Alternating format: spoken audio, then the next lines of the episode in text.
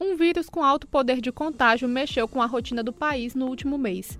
Entre outros impactos na economia, a pandemia do novo coronavírus provocou a interrupção das atividades do setor produtivo como forma de barrar a propagação da doença. Acontece que não demorou muito até os empregos serem penalizados. Dados da associação que representa bares, restaurantes e similares no Ceará, por exemplo, mostram que até o dia 20 de março as demissões no segmento somavam 5 mil. Apesar da pressão do setor produtivo, estão sendo aí mantidas as determinações para que as empresas sigam paralisadas. O governador do estado, Camilo Santana, anunciou no último sábado a prorrogação do decreto que suspende as atividades estará renovado o decreto por mais uma semana, até domingo da próxima semana, é, o isolamento social aqui no estado do Ceará. Essa é a minha decisão. Dizer que isso, toma essa decisão a partir, repito, de orientações científicas, técnicas, de profissionais, da Sociedade Brasileira de Infectologia e que todas aquelas atividades que são essenciais à vida da população permanecem funcionando Bom, diante de tudo isso que está acontecendo, eu te pergunto: financeiramente você estava preparado para enfrentar um cenário de pandemia? Eu sou Ingrid Coelho e é sobre isso que a gente vai conversar hoje no episódio O que o coronavírus nos ensina sobre reserva financeira, na estreia do podcast Educação Financeira, um produto do Sistema Verdes Mares disponível no site e aplicativo da Verdinha, Spotify, Deezer e iTunes. Antes de mais nada, vale lembrar que reserva financeira de emergência é aquele dinheiro que você separa, ou pelo menos tenta separar, mês a mês para um pé de meia, digamos assim. Essa é a sua reserva de emergência. E com certeza quem teve condições de montar essa reserva está atravessando esse caos com um pouco mais de segurança. E para clarear os nossos pensamentos, eu conversei com o presidente do Conselho Regional de Economia do Ceará, o Ricardo Coimbra. Também ajudam a gente a ter esse panorama o Luiz Viana, que é professor de mercado de capitais da Universidade de Fortaleza e é economista do Banco do Nordeste. Eu também conversei com o Carlos Luan de Souza, que é financista. Acho que para começar a gente precisa lembrar que antes mesmo que a situação ficasse tão séria no Brasil em relação à Covid-19, a bolsa brasileira meio que já sentia os respingos do que estava acontecendo com a economia no resto do mundo, com transmissão comunitária, as mortes no Brasil por causa da doença e o governo tendo aí que anunciar alguns planos para tentar mitigar os impactos da Covid-19, além, claro, das empresas parando as atividades a expectativa para o produto interno bruto chegou a um patamar negativo de acordo com o último boletim Focus. O Focus é um relatório do Banco Central que reúne as principais expectativas dos economistas. Eu comecei conversando com o Luiz Viana por telefone, que deu um panorama do que está acontecendo e o que é que a gente pode imaginar do futuro da atividade econômica no país. E a cada semana a gente tem novos é, relatórios, novas projeções. A gente começou aí mais ou menos no mês de final de fevereiro, começo de março, com a projeção de crescimento do PIB do Brasil em torno de 2, 2,20, né, de acordo com o Boletim Focus.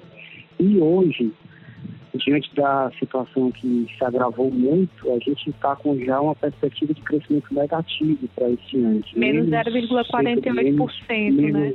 Exatamente, menos 0,5%. Já vi alguns, algumas instituições que traçam cenários colocando para menos ponto seis. Já vi alguns com menos seis. Mas, assim, de qualquer forma, eu acho que tudo ainda, a gente ainda está meio que no furacão da, da, da, crise, né?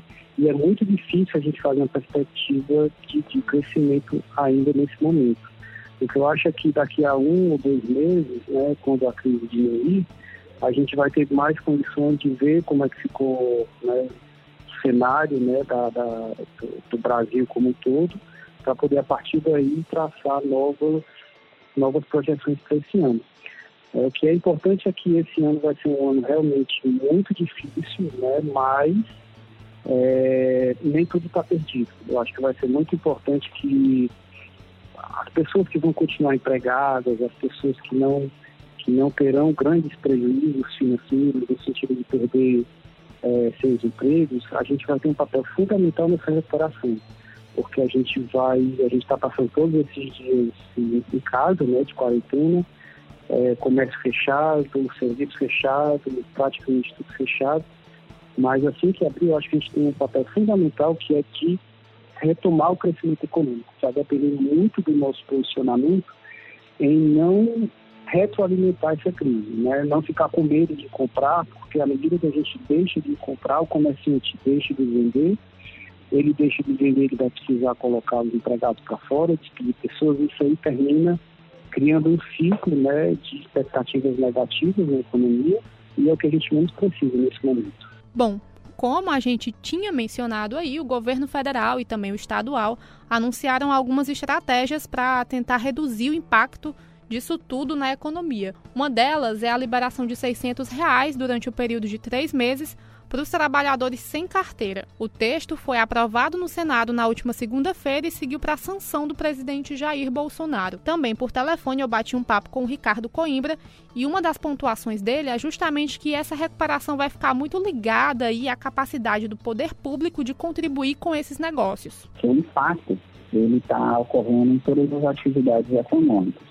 E os mecanismos de, de estímulo à atividade econômica todos esses mecanismos eles devem vir é, na, na área fiscal, né? ou seja, implementação de políticas é, de Estado, na perspectiva de gerar né, para os principais afetados, seja pessoas físicas, sejam também as pessoas jurídicas, algum mecanismo de reativação da atividade econômica. Então, esse processo ele deve ocorrer de forma lenta e de forma gradual.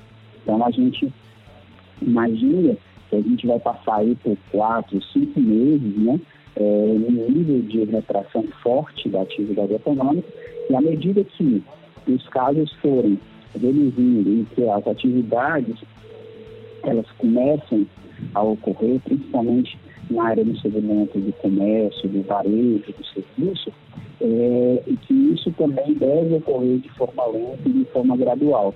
Não vai acontecer é, de uma hora para outra, ou seja, você vai ter uma queda, mas você não vai ter uma subida rápida. Você tende a ter uma subida, uma subida lenta, né? E esse processo ele tende a ser lento e vai depender muito também da capacidade do Estado brasileiro de contribuir nessa situação fiscal, né? Ou seja, a gente já, já tem medidas que estão, sendo tomadas, né? O recurso dos, dos, dos 600 reais para a informal, é, os dois meses aí, de financiamento é, da folha de pagamento. Então, é, é, são medidas iniciais que estão sendo tomadas pelo governo, né, que vão ajudar na manutenção da capacidade produtiva das empresas e na capacidade de consumo é, das pessoas.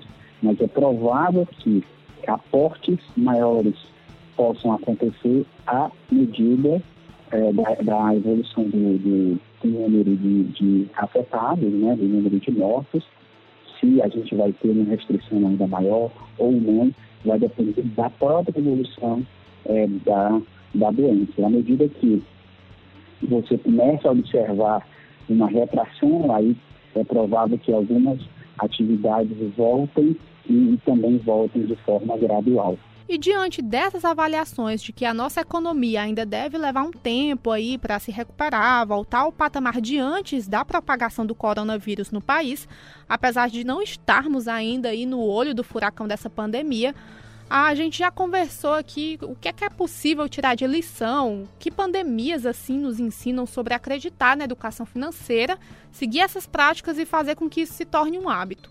Cabe aqui a gente destacar um dado preocupante, tá? Quase metade dos brasileiros não controla o próprio orçamento. Isso quem diz é a pesquisa do Serviço de Proteção ao Crédito no Brasil né, e a Confederação Nacional de Dirigentes Logistas. Assim fica mesmo difícil criar uma reserva financeira e passar por um momento assim acaba se tornando mais doloroso. O que é que esse momento deixa de, de aprendizado aí para quando a gente realmente voltar para um período mais tranquilo economicamente falando, para a gente conseguir montar essa reserva financeira e ficar seguro para possíveis outros momentos de instabilidade. É, esse momento é extremamente importante, como você contou, exatamente para isso, né? para mostrar para a população que existem momentos que não estão sob nosso controle. Né?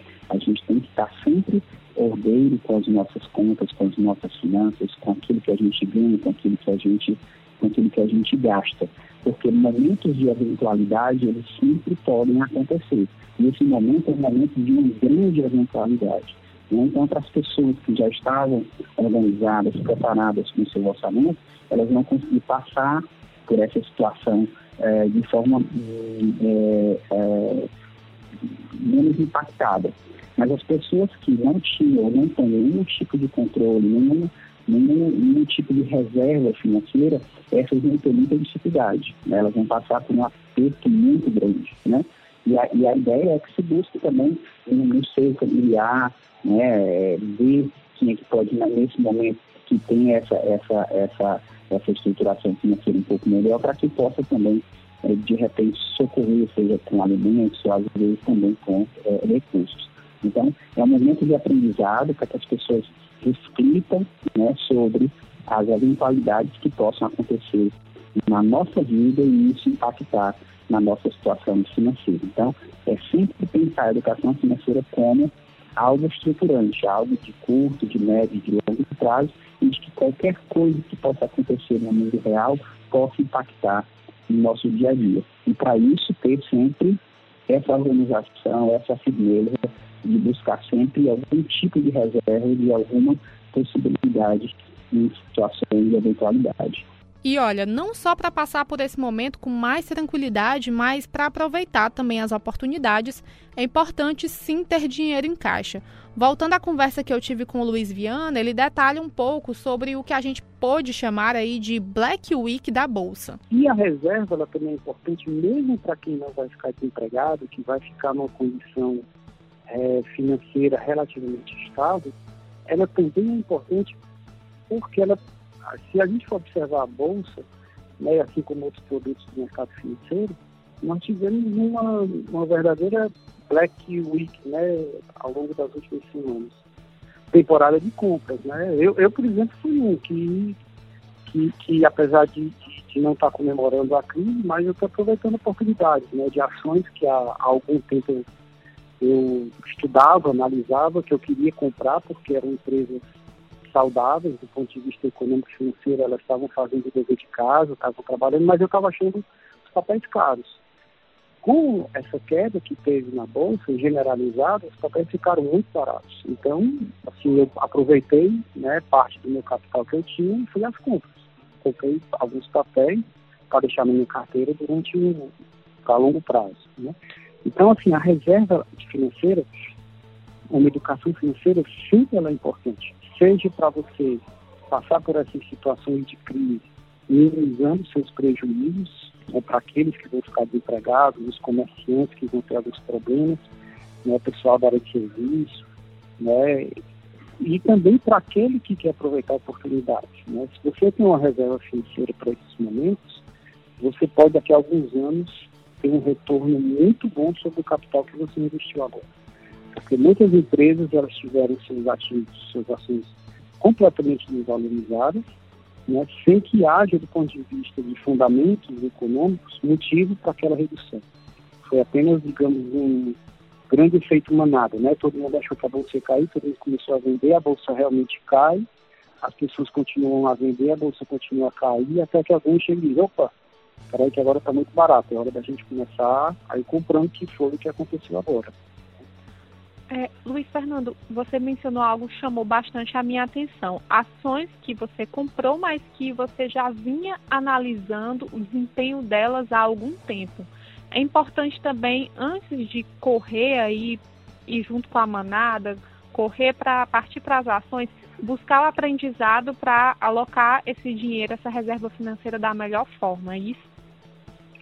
Isso. Sempre a gente precisa tentar fazer isso. Né? A gente nunca pode ir no ímpeto, e, e é uma coisa que eu defendo muito, inclusive como professor, nas minhas disciplinas, principalmente de mercado de capitais, é que os, os alunos estão ali, muitos deles, eles não vão ser empresários, eles não vão trabalhar num banco, eles não vão trabalhar no investimento, eles não vão fazer nada disso.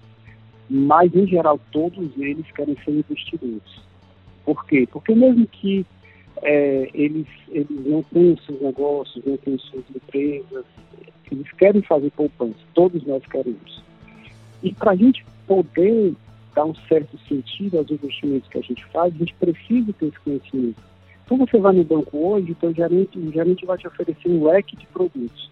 Você precisa minimamente estar informado para saber se aquilo que ele está vendendo realmente é o mais adequado para o seu perfil, se ele não está querendo te vender algum produto só para cumprir as metas iniciais dele, se ele está te vendendo um produto que realmente é o que você precisa para o teu projeto de vida, seja no curto, no médio ou no longo prazo.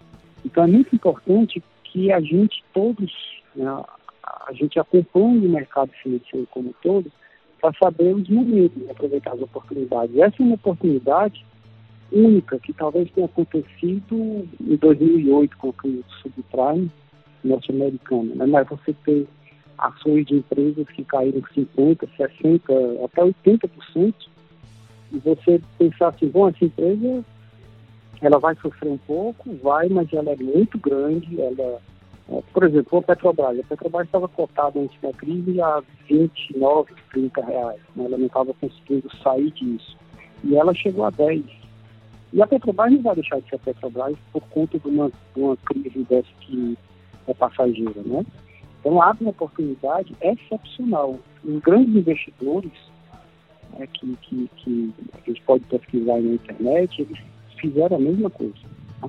Então, a gente é, eles procuram sempre estudar, escolher os ativos e encontrar uma melhor oportunidade para entrar nos papéis. Luiz, aproveitando esse gancho dessa nossa conversa, é, quais são os componentes que a gente deve analisar numa ação antes de definir se vai comprar ou não aquele papel? Quais são os principais detalhes que devem ser observados? É, nesse, nesse, nesse aspecto, a gente tem basicamente duas duas grandes escolas. É a escola fundamentalista, né, que é aquela que vai analisar os fundamentos da empresa, quais são os projetos futuros da empresa, como é que estão os últimos resultados da empresa, se ela já tem, se ela tem dado lucro, se ela tem distribuído dividendos, você vai analisar os números da empresa. E a gente tem, por outro lado, a escola é, técnica, a escola grafista. Não quer saber de nada disso, quer olhar apenas se prestação, qual é o sentido que ele está indo. Né? É, eu entendo que as duas são muito boas, né? cada uma né, fazendo o seu papel. Eu, particularmente, eu, quando eu vou partir para a compra de ações, eu gosto muito de analisar os fundamentos, porque sempre o horizonte de investimento é de longo prazo. E à medida que, como eu falei, eu escolhi alguns papéis que eu, digamos assim, estava paquerando, queria ter na minha carteira, mas achava que os papéis estavam caros, para o que ele iria me oferecer de retorno, né, e começo a acompanhar aqueles papéis, aqueles preços. Até que num determinado momento você pensa, não, o fundamento da empresa está tranquilo, está favorável, beleza, e agora ele está num, preço bom. É a mesma coisa quando você quer comprar um notebook, um telefone. Você não vai numa loja e compra o primeiro que você encontra. Mas você escolhe, bom, eu quero comprar um aparelho ABC. E você começa a pesquisar em várias lojas de preço. Se você não tem urgência de comprar, com certeza você vai encontrar em alguma loja uma promoção relativamente boa para poder comprar aquele aparelho, né? Se você sabe que o aparelho vale 2 mil, não tem por que você comprar ele por 4 mil. Você vai esperar que em algum momento uma promoção, uma Black Friday, uma promoção de Dia das Mães, Dia dos Namorados, alguma dessas promoções, o aparelho vai estar, sei lá, R$ 1.500, você vai lá e diz, não, esse aparelho é o que eu quero, e agora ele está no preço bom para comprar. Né? Com os investimentos, a gente tem que pensar da mesma forma. Né? Não é porque é, o papel de uma empresa é bom que ele está no preço bom. Ele também precisa estar tá com um preço é, razoável para que valha a pena você entrar para ter uma rentabilidade boa. Bacana. É, Luiz, a gente falou bastante de ações aqui, mas pensando de certa forma, quem tinha uma reserva financeira e somente em ações acabou ficando um pouco preocupado, né? Assim. É. Realmente. É, é, qual a importância, é. assim, de você ter um investimento diversificado, de você olhar para outras possibilidades e não ter tudo somente, por exemplo, em ações, dividir em renda fixa. É importante isso ou realmente dá para ter tudo só em um lugar e ficar mais despreocupado? Não, não, com certeza o ideal, o ideal é que a pessoa tenha uma diversificação boa do, do seu portfólio, né? É, a questão que eu falo muito de ações é porque eu gosto muito das ações, eu gosto muito do mercado de capitais e eu sempre penso no horizonte de investimento de longo prazo. Né? E as ações em geral, né, historicamente, no longo prazo, apesar dela, dela de você precisar ter um coração bom para passar por essas situações, é um grande teste né, para cardíaco. Você está vendo ali seus investimentos de uma hora para outra passarem a valer metade do que eles valiam há uma semana atrás, dez dias. Mas, assim, em geral, no longo prazo, eles têm uma rentabilidade muito interessante. Mas, assim, o que eu costumo dizer é que o investidor, a gente precisa repartir o nosso dinheiro em pelo menos três pedaços. Um pedaço para ficar no curto prazo, que é justamente esse para fazer frente aos momentos que a gente vai passar agora, principalmente pensando naqueles possíveis desempregados. É um recurso que eles precisam ter é, liquidez, né, como a gente chama liquidez, para sacar esse dinheiro para poder pagar suas contas no dia a dia. A gente precisa ter um recurso também pensando no médio prazo, que é o que vai te dar uma rentabilidade melhor, e um recurso para um prazo mais longo, né, pensando no horizonte de 5 a 10 anos. E é nessa perspectiva que eu penso nos investimentos das ações. Né? Então, a ação não é, por exemplo, quem quem tinha reserva em ação e vai precisar sacar esse dinheiro agora nos próximos meses, tá com prejuízo enorme, né? Vai ter que realizar esse prejuízo porque vai precisar do recurso. O Carlos Luan de Souza, que é o financista com quem eu conversei por aplicativo de mensagens, também passa aí por esses testes para cardíaco. Ele acompanha bastante o mercado de capitais e desde o início do ano a gente vem trocando algumas figurinhas sobre investimentos em ações. Então eu não poderia deixar de conversar com ele nesse momento. Em linha com o que o Luiz Viana tinha falado, ele fez uma comparação bem interessante. A diversificação de investimentos é uma técnica de diluição de risco e maximização de ganhos. Né? No que ela consiste? Ela consiste em você alocar recursos em diferentes aplicações financeiras, de modo que o desempenho negativo não signifique perdas definitivas ao investidor. Né? Então, o que a gente pergunta? Assim, qual é o seu objetivo? Né? Comprar um carro, viajar, construir uma casa? Né? Então, a verdade é que a diversificação ela é muito importante na construção de patrimônio e deve ser elaborada de acordo com os seus objetivos. É como aquela velha história do cesto de ovos. Né? Se você coloca todos os ovos no mesmo cesto, em uma queda você perde todos eles. Agora, se você separar os ovos em vários cestos, né, se um deles caiu, você terá perdido apenas um ovo e não a dúzia toda. Então, como a gente já falou aqui, é, investir com diversificação não só reduz os riscos, mas também traz mais rentabilidade ao investidor. Ou seja, a diversificação é importante em todos os objetivos, seja no curto, médio e longo prazo. Né, no longo prazo você reduz essas oscilações e no curto e médio prazo acumula essas rentabilidades de diferentes produtos, né, acabando melhorando assim sua performance. Né, e essa diversificação ela pode ser feita é, apenas por uma classe de aplicações, como somente na renda fixa, né, exemplo Tesouro Selic, CDB, ou na renda variável, com as ações e fundos imobiliários, entre outros. Né? E também você pode alocar o capital nas duas categorias. Né? E a Bolsa Brasileira está aí para comprovar o risco né? que, de você alocar todo o seu investimento em um único local. Né? Em questão de semanas, a gente viu que a Bolsa estava sendo a queridinha mais otimista para os investidores, só que com essa onda do coronavírus acabou que diluiu todo o capital, né? o capital de muita gente que entrou despreparado nesse mercado. Né, e com a queda abrupta do seu índice. Né? Então, eu reitero aqui o pensamento de sempre diversificar seu capital para que você não sinta né, é, uma pancada mais forte nos seus investimentos, que você possa ter uma saúde financeira bacana para quando enfrentar esses ciclos de queda e ter uma, uma longevidade nos seus investimentos. Não existe uma divisão ideal do dinheiro. Né? A gente projeta essa, essa variação de acordo com o seu perfil. Né? E para isso você precisa saber é, alguns passos, entender alguns passos. Primeiramente, se conhecer, né? saber em que ciclo financeiro a sua vida está. Né? Se você está no começo da sua vida profissional, se você já tem um capital ou não, né? caso você já tenha um capital que sua principal fonte de renda ainda seja o trabalho, né?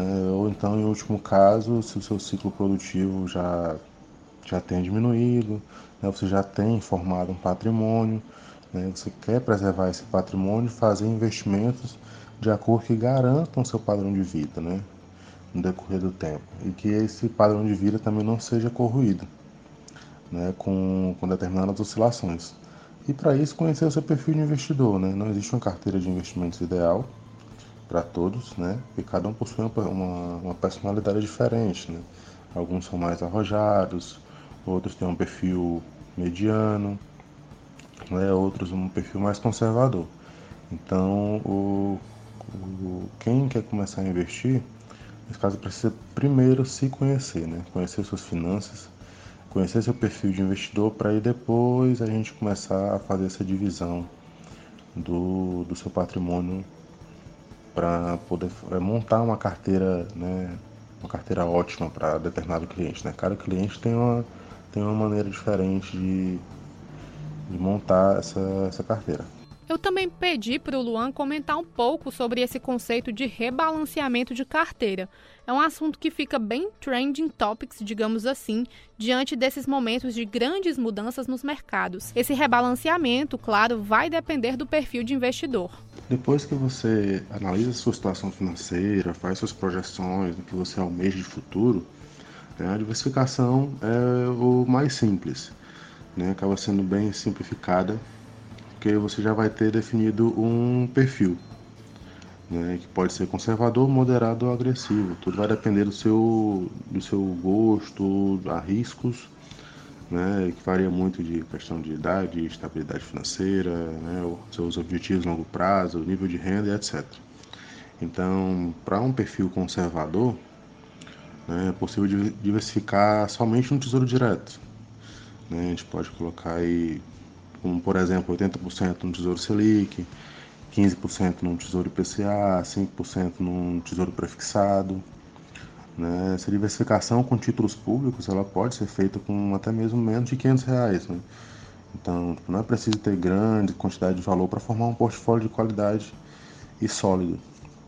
Né? Além do que eles possuem garantia no FGC, né? que é o Fundo Garantidor de Crédito, que é até 250 mil né? Então, caso o emissor dos títulos quebre, você não perde o que investiu. Né? Já, já partindo para um perfil moderado, já a gama de ativos ela já aumenta um pouquinho em comparação com o perfil do, de investidor conservador, né? porque você já pode incluir investimentos de renda variável, né? como ações e fundos imobiliários, e geralmente a gente usa entre 10% a 40% do capital em renda variável e o restante em renda fixa é, que a renda fixa é que ela vai te dar a proteção maior do seu capital para evitar as variações da bolsa de valores e que acabem tirando um pouco a sua tranquilidade. Né? E com o tempo você vai reajustando a carteira de acordo com suas necessidades.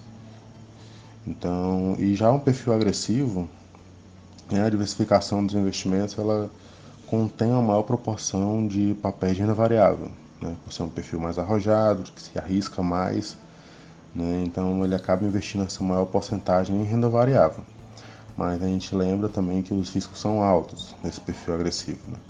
Então o risco de você deixar todo o seu dinheiro sobre ativos é, sem uma previsão de rendimento futuro ainda não ser uma boa ideia, né? principalmente para quem está iniciando no mercado. Então a gente aconselha sempre a analisar muito bem a questão do seu perfil de investidor. Né? Se você fez todas essas análises corretinhas, montou sua carteira de investimento de acordo com o seu perfil de, de risco, né? a questão do rebalanceamento você pode fazer periodicamente, não precisa acompanhar dia a dia. Né? Você define, sua renda fixa, por exemplo, seria 25% da carteira e agora ela está com 50%, representando 50% da sua carteira. Né? Então é sinal que ela teve uma rentabilidade positiva. Então uma dica seria você resgatar esse lucro e rebalancear e realocar de acordo com a sua proporção inicial. Este foi o primeiro episódio desta temporada do Educação Financeira. A gente abriu aí esse projeto com essas considerações de quem acompanha a economia com afinco. Bom, Eu espero que quando essa pandemia abrandar, a gente possa recebê-los aqui no estúdio para bater mais um papo sobre economia, sobre finanças pessoais e quem sabe aí até fazer um balanço da economia brasileira pós-coronavírus. Lembrando que o podcast Educação Financeira está disponível no site e aplicativo da Verdinha, Spotify, Deezer e também do iTunes. Até o próximo episódio. Educação Financeira. Apoio. Governo do Ceará. Novas ideias, novas conquistas. E Universidade de Fortaleza. Investindo na sua educação financeira.